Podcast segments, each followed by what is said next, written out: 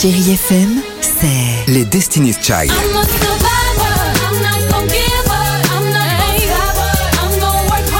Des souvenirs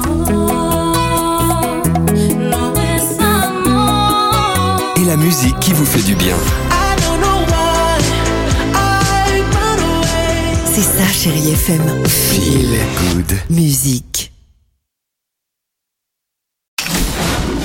Chérie FM. À voir sur vos écrans, la chronique de Marc Choquet.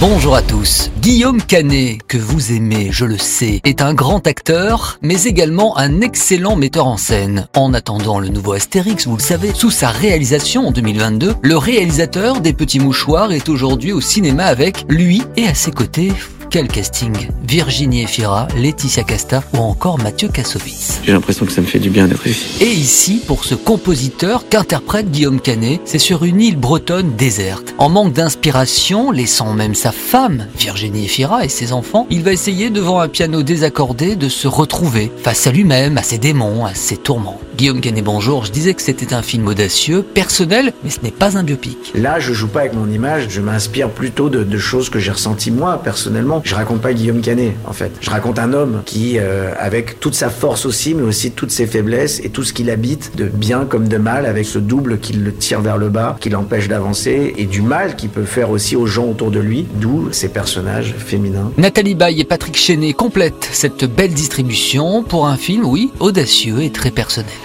Et puis je poursuis avec La fracture de Catherine Corsini avec Pio Marmaille, Valeria Bruni Tedeschi et Marina Foïs. C'est une comédie sociale très remarquée au dernier festival de Cannes. Ça va un moment de donner de sa personne tout le temps, tout le temps, tout le temps, et de pas sentir qu'on nous respecte. Ni nous, ni notre travail. Certes, il y a ce couple, Raph et Julie, au bord de la rupture et se retrouvent dans un service d'urgence proche de l'asphyxie. Mais ce film parle de ces personnes, vous savez, dans le domaine de la santé, passionnées par leur métier, mais si peu respectées parfois, si mal payées même. Mais le film parle aussi de ces gens révoltés. Pio Marmaille. Je m'autorise à, euh, de jouer à peu près euh, ce que je veux, ce que je peux, ce qu'on me propose. Cet endroit de révolte, elle me parle, mais d'un point de vue d'un personnage, quoi. Deux mois dans un fauteuil, deux mois à être tendu de cette manière et traverser ces moments de révolte et de furie, c'est vrai que ça m'a touché moi, en tant qu'humain, parce que je suis pas une machine, quelqu'un qui suis sensible, donc euh, ça m'a beaucoup marqué comme film. ouais. Marina Foïs. C'est un film qui est militant parce qu'il propose une solution. C'est pas un film militant parce qu'il délivre des punchlines et des messages, mais il propose quand même une option qui serait de mettre au cœur de la politique, ce serait réunir, se considérer. Et le message le plus fort et le plus politique, il est très simple. C'est pas grave de ne pas être d'accord. Ce qui est important, c'est le débat parce qu'on partage pas les mêmes idées, qu'on vient pas du même endroit. On regarde, on écoute et ça va très bien se passer. Impressionnant, drôle et puissant, La fracture au cinéma cette semaine.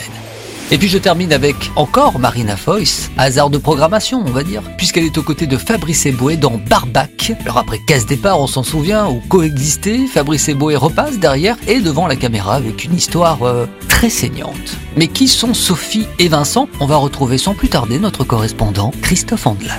Ce couple d'apparence sympathique a exécuté et consommé plus d'une trentaine de féganes grâce à des manquements énormes de la gendarmerie. Ouais, c'est vrai, ils sont sympas quand on les voit comme ça. Mais le couple bat de l'aile, comme on dit. D'ailleurs, même leur commerce va pas très bien. Ils tiennent une boucherie. Alors ils vont tuer accidentellement un vegan. Et pour le cacher, ils vont faire du jambon. Eh oui, vous avez bien entendu, du jambon. Le problème, c'est que ce jambon a énormément de succès auprès des clients. Et bah, ça les titille quoi. Alors, ils vont recommencer ou pas? Amateurs d'humour noir et de charcuterie et de viande, régalez-vous. Et moi je me régale chaque semaine avec ce podcast en partageant avec vous toute l'actualité ciné. Merci pour votre fidélité et bon ciné à tous. À la semaine prochaine. Retrouvez cette chronique en podcast sur chérifm.fr.